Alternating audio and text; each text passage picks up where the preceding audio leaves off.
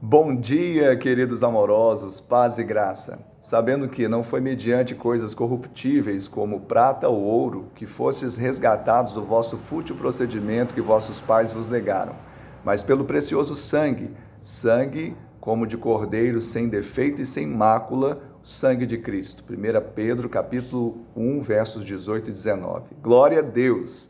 Fomos resgatados da, do pecado e da morte e a paga pelo nosso resgate foi o sangue do Cordeiro.